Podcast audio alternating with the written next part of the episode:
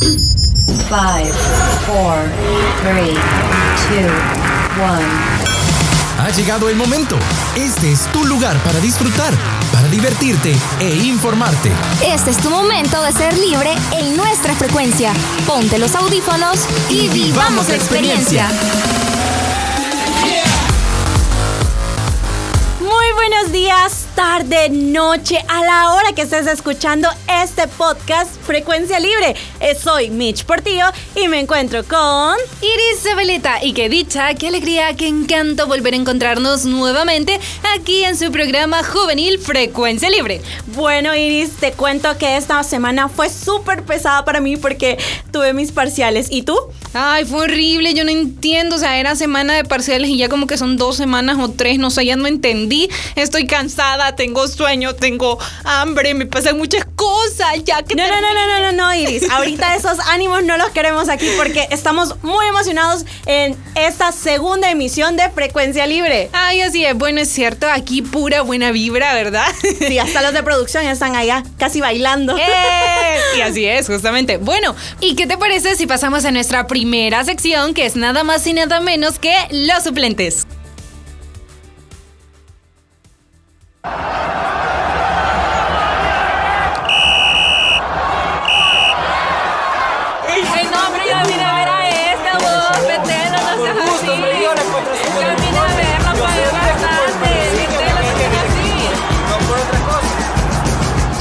Pitido del árbitro y el encuentro finaliza y los suplentes no pudimos estar en la cancha, pero les traemos toda la información que no pudieron escuchar.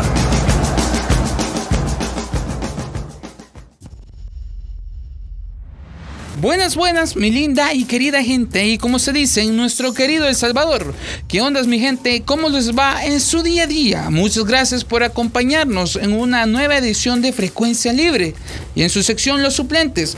Mi nombre es Sebastián Nerio y estoy feliz y agradecido con el de arriba por esta oportunidad. Y como ya saben, los que amamos los deportes y las jugadas, vámonos con la primera jugada. Como sabrán, la selección de fútbol argentina se consagró campeona del mundo en el pasado Mundial de Qatar 2022, donde sucedió lo que muchos esperamos y soñamos. Lionel Andrés Messi Cucchettini levantó el trofeo de campeón del mundo, dejando en vista de todos que es el mejor jugador del mundo y de la historia, logrando estampar una estrella más a la camiseta argentina. Argentina respira fútbol, un país único con pasión por el balón pie cada partido se vive con una emoción y un fervor inigualable, sobre todo cuando se trata de la selección. Todo el país va al unísono para animar y apoyar a sus jugadores. Los argentinos son una de las mejores aficiones del mundo y así lo han demostrado a lo largo de los años. Lágrimas de felicidad, de tristeza, gritos, los cánticos más originales. Argentina es fútbol con mayúscula. Especialmente si hablamos del Mundial, no hay nada que se compare el ambiente que se vive en Argentina durante la Copa del Mundo, un título que el albiceleste ha conquistado en tres ocasiones, en 1978, en 1986 y 2022. Quedarán para siempre no solo en la memoria de los argentinos, sino en la de todos los aficionados del balompié. Argentina 1978, Mario Alberto Kempes y el inicio de todo. Argentina llegó al Mundial del 78, del que fue anfitrión, con una generación de jugadores que poseía un talento y un carácter distinto a los que habían tenido hasta el momento. Ubaldo, Filol, Daniel Pasarela, Osvaldo Ardiles y Mario Kempes eran los nombres más destacados de la lista de los convocados en aquel año. En la primera fase, el conjunto dirigido por César Luis Metoni quedó en la segunda posición después de ganar a Hungría y Francia y perder contra Italia durante el partido contra la selección francesa, se produjo una de las anécdotas más recordadas de la historia de los mundiales. Después de haber provocado un penalti y de anotar un golazo, Leopoldo Jacinto Luque sufre una lesión de codo que le obliga a jugar los últimos minutos del encuentro con el brazo vendado. En la segunda fase, venció a Polonia y Perú y empató contra Brasil, lo que le bastó para acceder a la gran final, en la que se enfrentó a Países Bajos. En un estadio monumental en Buenos Aires, lleno hasta la bandera, fue testigo del primer mundial de Argentina. Mario Kempes abrió el marcador en el minuto 38, pero Dick puso el empate en el 82 y forzó a la prórroga. Kempes logró poner a su equipo por delante de nuevo y Daniel Bertoni sentenció para instaurar la locura en la capital argentina, que celebró por todo lo alto en su primera estrella. Mario Kempes fue el héroe y bota de oro del Mundial con seis goles en el torneo. Es así como Argentina logra obtener su primera estrella y consagrarse campeona mundial. México 1986. Diego Armando Maradona y la mano de Dios. Tras una actuación decepcionante en España 82. El primero de Diego Armando Maradona Argentina llegó al Mundial de México 86 con muchas expectativas por cumplir. Carlos Vilardo se hizo cargo de la selección y le dio la capitanía al Pelusa en detrimento de Pasarela. La albiceleste terminó la primera fase como primera de grupo tras ganar a Corea del Sur y Bulgaria y empatar contra Italia. En octavos de final se impuso a Uruguay y en cuartos de final se vivió probablemente el partido más emblemático de la historia de los mundiales. Argentina e Inglaterra se enfrentaban con el olor de la guerra de las Malvinas como telón de fondo. En el minuto 51 del partido, Maradona recibió un balón de fuera del área y se lo pasó a Jorge Valdano entre la maraña de la defensa inglesa que trataban de evitar el gol. El pase fue interceptado y lanzado hacia atrás por Steve Hoddy y Maradona y el portero inglés Peter Shilton fueron por él. Maradona hizo gala de su pillería y saltó para recuperar el balón con su brazo izquierdo extendido, con el que golpeó el balón, que entró en la portería para adelantar a Argentina en el marcador. El árbitro dio por válido el tanto y así nació la leyenda de la mano de Dios. Pero la hazaña del 10 no se quedaría ahí. Tan solo tres minutos después, empezando desde el centro de su propio campo, Maradona eludió a cinco jugadores ingleses antes de encarar la portería y anotar el segundo gol del albiceleste. Un gol que años después fue catalogado por la FIFA como el gol del siglo, el mejor gol de la historia. Un nuevo doblete de Maradona ante Bélgica en las semifinales daría a Argentina el acceso a la gran final del Mundial del 86 contra Alemania, celebrado en el Estadio Azteca de México, que terminó coronando a los de Bilardo campeones del mundo por segunda vez. Brown y Valdano adelantaron a los argentinos, pero Rumeni y Boller pusieron las tablas a falta de 10 minutos para el final. Burruchaga fue el héroe del encuentro con un tanto en el minuto 93 y es así como Argentina nuevamente logra poner por segunda vez en lo más alto del mundo. Bueno mi gente, y así ha sido un gran placer estar aquí con ustedes. Les pedimos que estén al pendiente de todas nuestras redes sociales, que los suplentes traen de todo y así como dicen en nuestro país, agárrense que hoy sí se puso bueno esto. Así que adiós y hasta la próxima.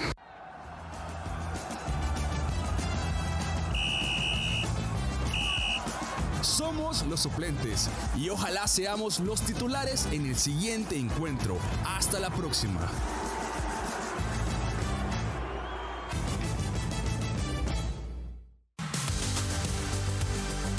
¡Ey! Buenísimo que tengamos esta clase de secciones como los suplentes, en las cuales podemos ampliar nuestro conocimiento acerca del el mundo del deporte.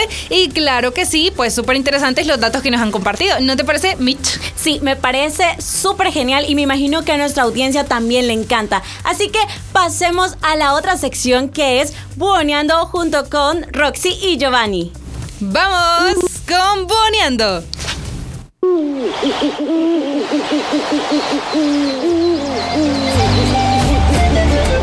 Buneando, tu sección favorita. Historias, tradiciones, folclore, tal como somos. Iniciamos.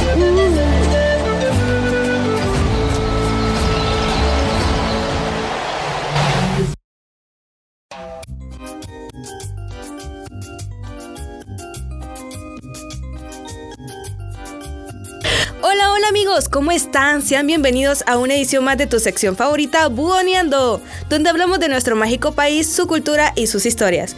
Pero recuerda, de una manera diferente y divertida. Te saluda tu amiga Roxana Monterrosa, pero esta vez estoy acompañada junto a tu amigo Giovanni de León. Hola Rox, hola chicos y chicas, ¿cómo están? Espero que se encuentren muy bien de salud y bienvenidos a su sección favorita. Hola Giovanni, ¿cómo te encuentras el día de hoy? Mira, te cuento que hoy estoy súper, súper bien y me encuentro feliz obviamente de estar aquí en cabina nuevamente y con un tema muy interesante. Se trata del primer día del mes de mayo, ya que cada 1 de mayo se celebra el Día del Trabajo. Es cierto. Y por medio de las luchas de los trabajadores salvadoreños han conquistado derechos y beneficios concretos que han sido reconocidos en la legislación del país. Por ejemplo, el artículo 47 de la Constitución de la República establece el derecho de los trabajadores a organizarse para defender sus derechos. Así es, Rock, y déjame decirte que el histórico Día del Trabajo se proclamó en El Salvador desde 1978 y es celebrado oficialmente el 1 de mayo, igual que en el resto del mundo, con el objetivo de reconocer la labor de los trabajadores en este país. Y mira, por cierto, la jornada inicia con una clásica marcha en las calles de San Salvador, con el objetivo de denunciar violaciones a los derechos laborales o hacer propuestas en favor a los trabajadores. Y otra cosa, que desde 1978 la marcha se ha realizado interrumpidamente en El Salvador sin importar el día que caiga la fecha, solo que únicamente se suspendió en el año 2020 debido a la pandemia de COVID-19. Otra cosa muy importante que hay que mencionar, Rox, es que la marcha es un medio de denuncia del pueblo salvadoreño sobre la falta de trabajo, la mala remuneración, la explotación de las maquilas, la violación de los derechos humanos, entre otros problemas sociales que día a día estamos viviendo en nuestro país. Además, es considerado asueto nacional, tanto como para empleados públicos y privados. Mira qué interesante esa información, Giovanni. Y otra cosa, los trabajadores obtuvieron logros considerables en la historia del trabajo salvadoreño. Por ejemplo, la primera ley del trabajo que fue la ley sobre accidentes de trabajo decretada el 11 de mayo de 1911, lo cual tuvo como modelo la ley francesa de 1998. En 1914 se dio la ley sobre aprendizajes de oficio, artes mecánicas e industriales, con un régimen especial dentro de la legislación laboral. Déjame contarte, que yo un día de estos me senté frente a mi computadora y busqué más datos acerca del tema. Y es que para 1927 surgió la ley de protección a los empleados de comercio, que formalmente fue derogada al dictarse el Código de Trabajo. Esta ley regulaba las condiciones de trabajo para los empleados, la jornada laboral de 8 horas, como ya la conocemos, descanso semanal, obviamente los fines de semana, días de asueto, el día de la madre, el día del trabajo, obviamente, y derecho a 15 días de vacaciones anuales que como ya sabemos la mayoría de empleados públicos, incluso los privados, las tienen en diciembre. Así es, Giovanni. Y otro dato es que en 1946 se creó el Ministerio de Trabajo, responsable de velar por que se cumplieran los derechos del trabajador El Salvador. Y durante los siguientes años se crearon nuevas leyes en pro de los trabajadores y trabajadoras del país, gracias a las luchas de las clases trabajadoras. Así es, Rox. Mira que este tema ha traído bastantes datos muy importantes, pero yo no quiero dejar pasar uno muy interesante y es que el origen del Día del Trabajo se remonta a finales del siglo XIX, cuando los movimientos sindicales en Estados Unidos comenzaron a ser aceptados por el gobierno. Y es que en ese entonces, Giovanni, los empleados reclamaban acabar con las largas jornadas de 12 y hasta 18 horas que realizaban en las fábricas industriales. ¿Cómo la ves? Fíjate que yo también busqué eso y agregándole a tu dato, la fecha se fijó durante el Congreso Obrero Socialista de la Segunda Internacional, celebrado en París en 1989. La idea era recordar y reivindicar a los mártires de Chicago, grupo de sindicalistas que fueron condenados a muerte por su participación en una huelga que inició el 1 de mayo de 1886 en Estados Unidos. Wow, Giovanni, y es que es un dato muy importante y interesante a la vez, ya que el saber cómo surgió el Día del Trabajo y cada dato relevante este día es muy importante.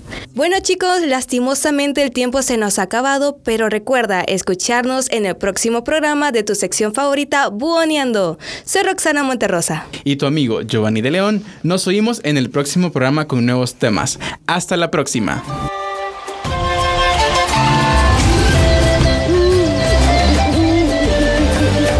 Esta fue tu sección Buoneando. Es tu cultura, nuestra cultura. Hasta la próxima.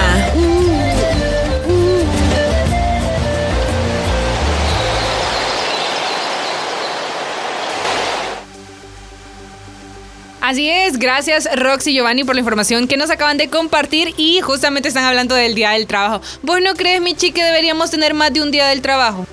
Sí, así que vamos a hacer un sindicato. Hagamos un sindicato, claro que sí. bueno, para ir continuando con nuestra siguiente sección, ¿por qué no pasamos con lo que no sabías en un minuto? Hacia el año 2100, algunos escenarios proyectan que la temperatura aumentará entre 2 Celsius y 5 Celsius y que la precipitación disminuirá entre el 18% y el 40%. Pero también diversos estudios muestran una tendencia hacia el incremento de la temperatura desde mediados de la década de 1970. Ok, pero ¿sabías por qué se dan estos cambios? Bueno, esto se debe a que en primer lugar El Salvador se encuentra en una zona tropical con climas muy cálidos, los cuales tienden a aumentar.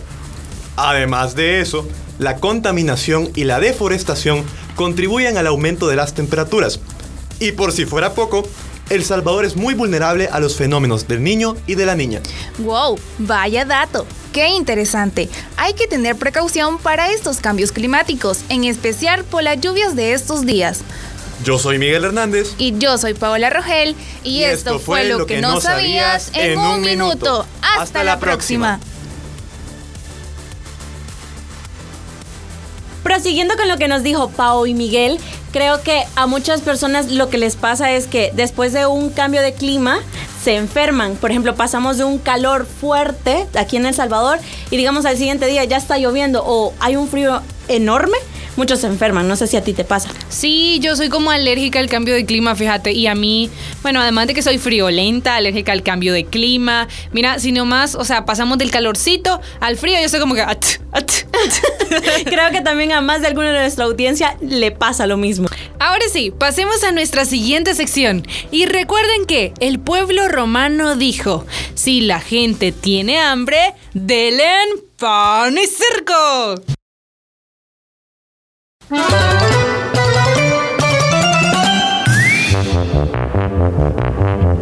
hola, damas y caballeros. Sean bienvenidos a la Casa del Pueblo. Digo, a, nuestro honorable circo. Eh, eh, no, perdón, este, a nuestra sección. Hoy habrá un nuevo material para memes. Perdonen mis queridos amigos, pero en la Casa del Pueblo siempre abordamos temas de mucho interés para todos. Porque el pueblo así lo quiere.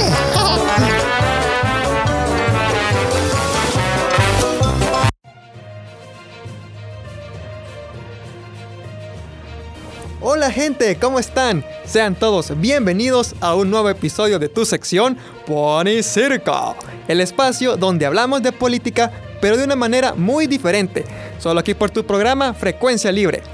Les saluda su ya conocido amigo Mariano Mendoza, y sé que ya teníamos un buen rato de no escucharnos, pero ya estamos de regreso y con las energías recargadas. Hoy les traemos un tema bastante interesante y polémico, como suelen ser casi todos los temas que tocamos aquí. Hoy vamos a conversar acerca del fantasma del autoritarismo en Centroamérica. Así que sin más dilación que comience el show. Quien no conoce su historia está condenado a repetirla.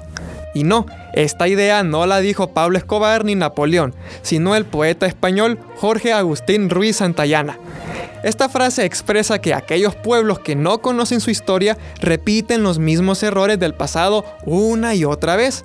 Y adivinen qué, Centroamérica está cometiendo hoy los mismos errores del pasado. Verán, durante el siglo XX se establecieron férreas dictaduras en Centroamérica. En este episodio nos enfocaremos en el caso de la dinastía somocista en Nicaragua y la dictadura militar en El Salvador y Guatemala. Estos regímenes autoritarios se caracterizaban por mantener a la gente en una gran exclusión social, política y económica, además de reprimir las protestas y concretar el poder en una única persona o grupo reducido de personas. Para que tengamos una idea, en 1980 el 62.8% de la población en todo Centroamérica vivía en la pobreza extrema, sobre todo en las zonas rurales. Este era el resultado de los autoritarismos, los altos niveles de corrupción y los fraudes electorales. Y ahora, más de 40 años después, estamos viendo una especie de retorno a los regímenes autoritarios en los mismos países, Nicaragua, Guatemala y El Salvador. Sin embargo, este es un tipo diferente de autoritarismo, que no surge tras cruentos golpes de Estado o guerras civiles, como en el pasado, sino por vías democráticas y encabezado por civiles. Sí, yo sé, las ironías de la vida.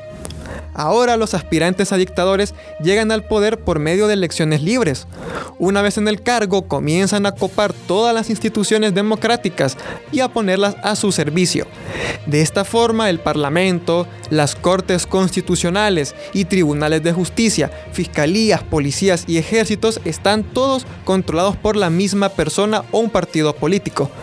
Otro rasgo muy importante es que el autoritarismo también se nutre y sostiene por medio de alianzas entre los gobiernos y las élites económicas o grupos criminales.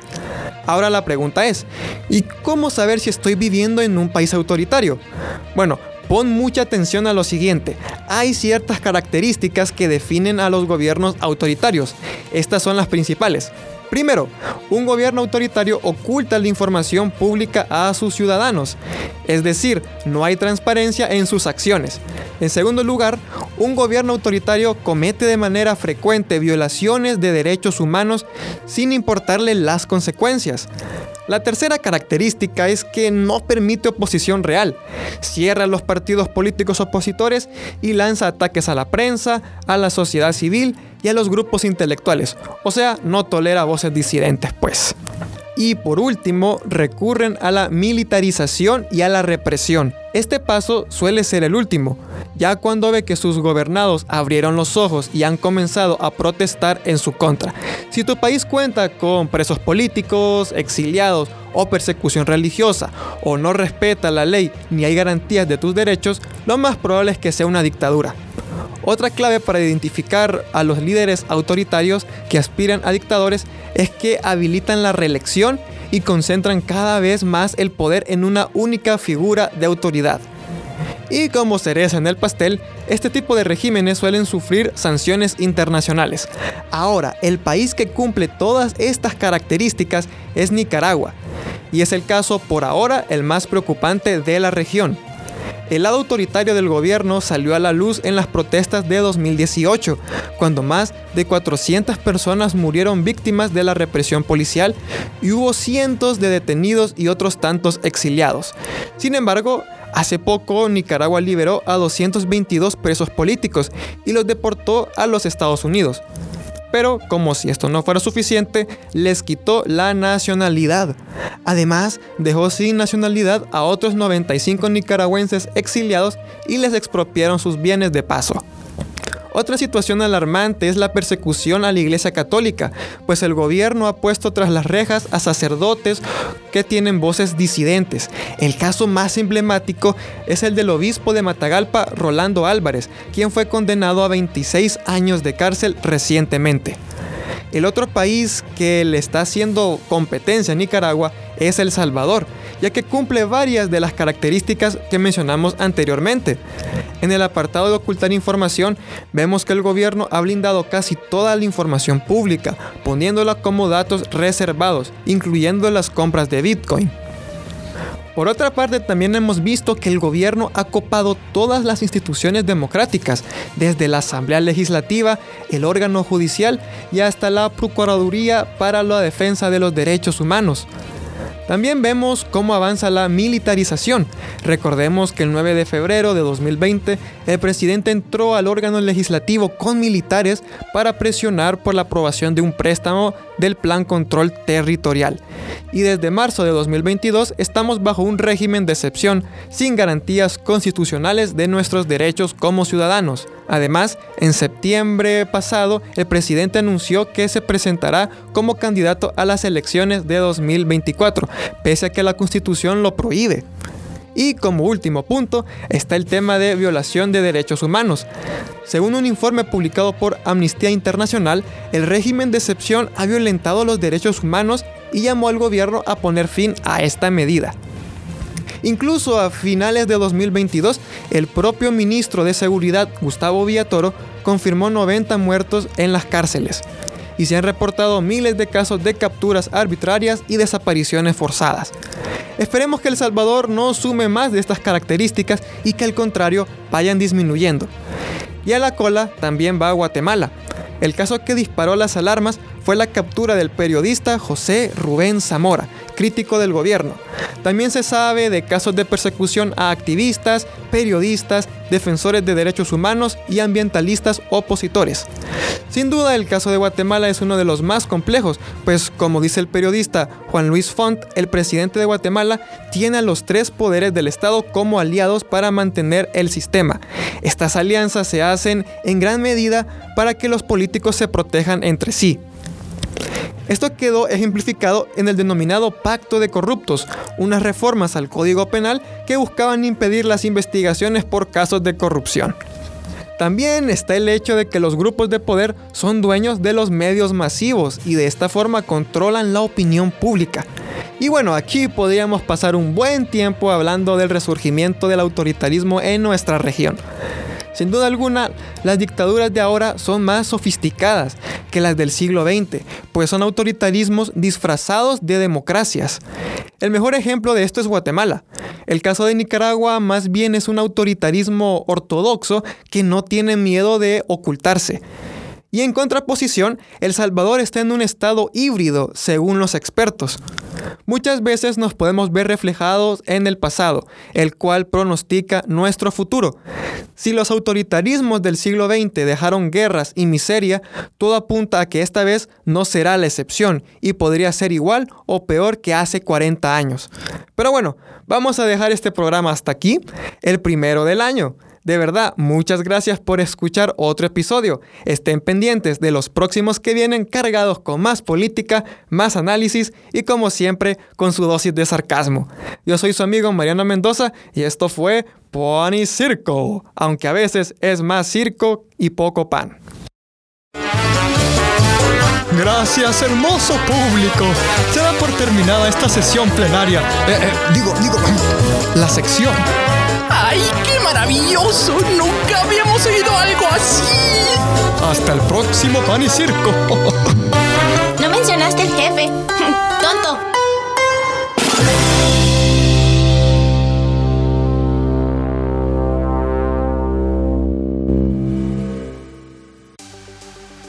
Gracias Mariano por habernos compartido esta información acerca de cómo se mantiene aún vigente el fantasma del autoritarismo en los países centroamericanos. Y pues qué tristeza realmente que tengamos que pues bajar un poco los ánimos del programa y sentar cabeza para pensar en la realidad eh, tanto nacional como de nuestros países vecinos. Y claro, este también es un programa educativo y es importante que nosotros analicemos los diferentes temas. Ya Mariano nos ha dado toda la información, todos los datos y pues este es uno de los casos en los que hay que a veces obviar la opinión y ver y basarnos en la información.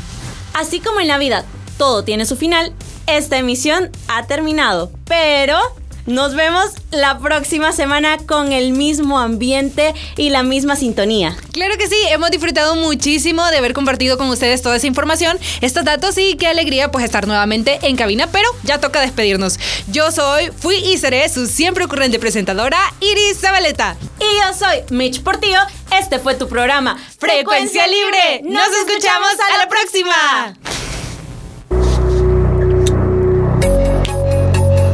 Nuestro momento en Frecuencia Libre.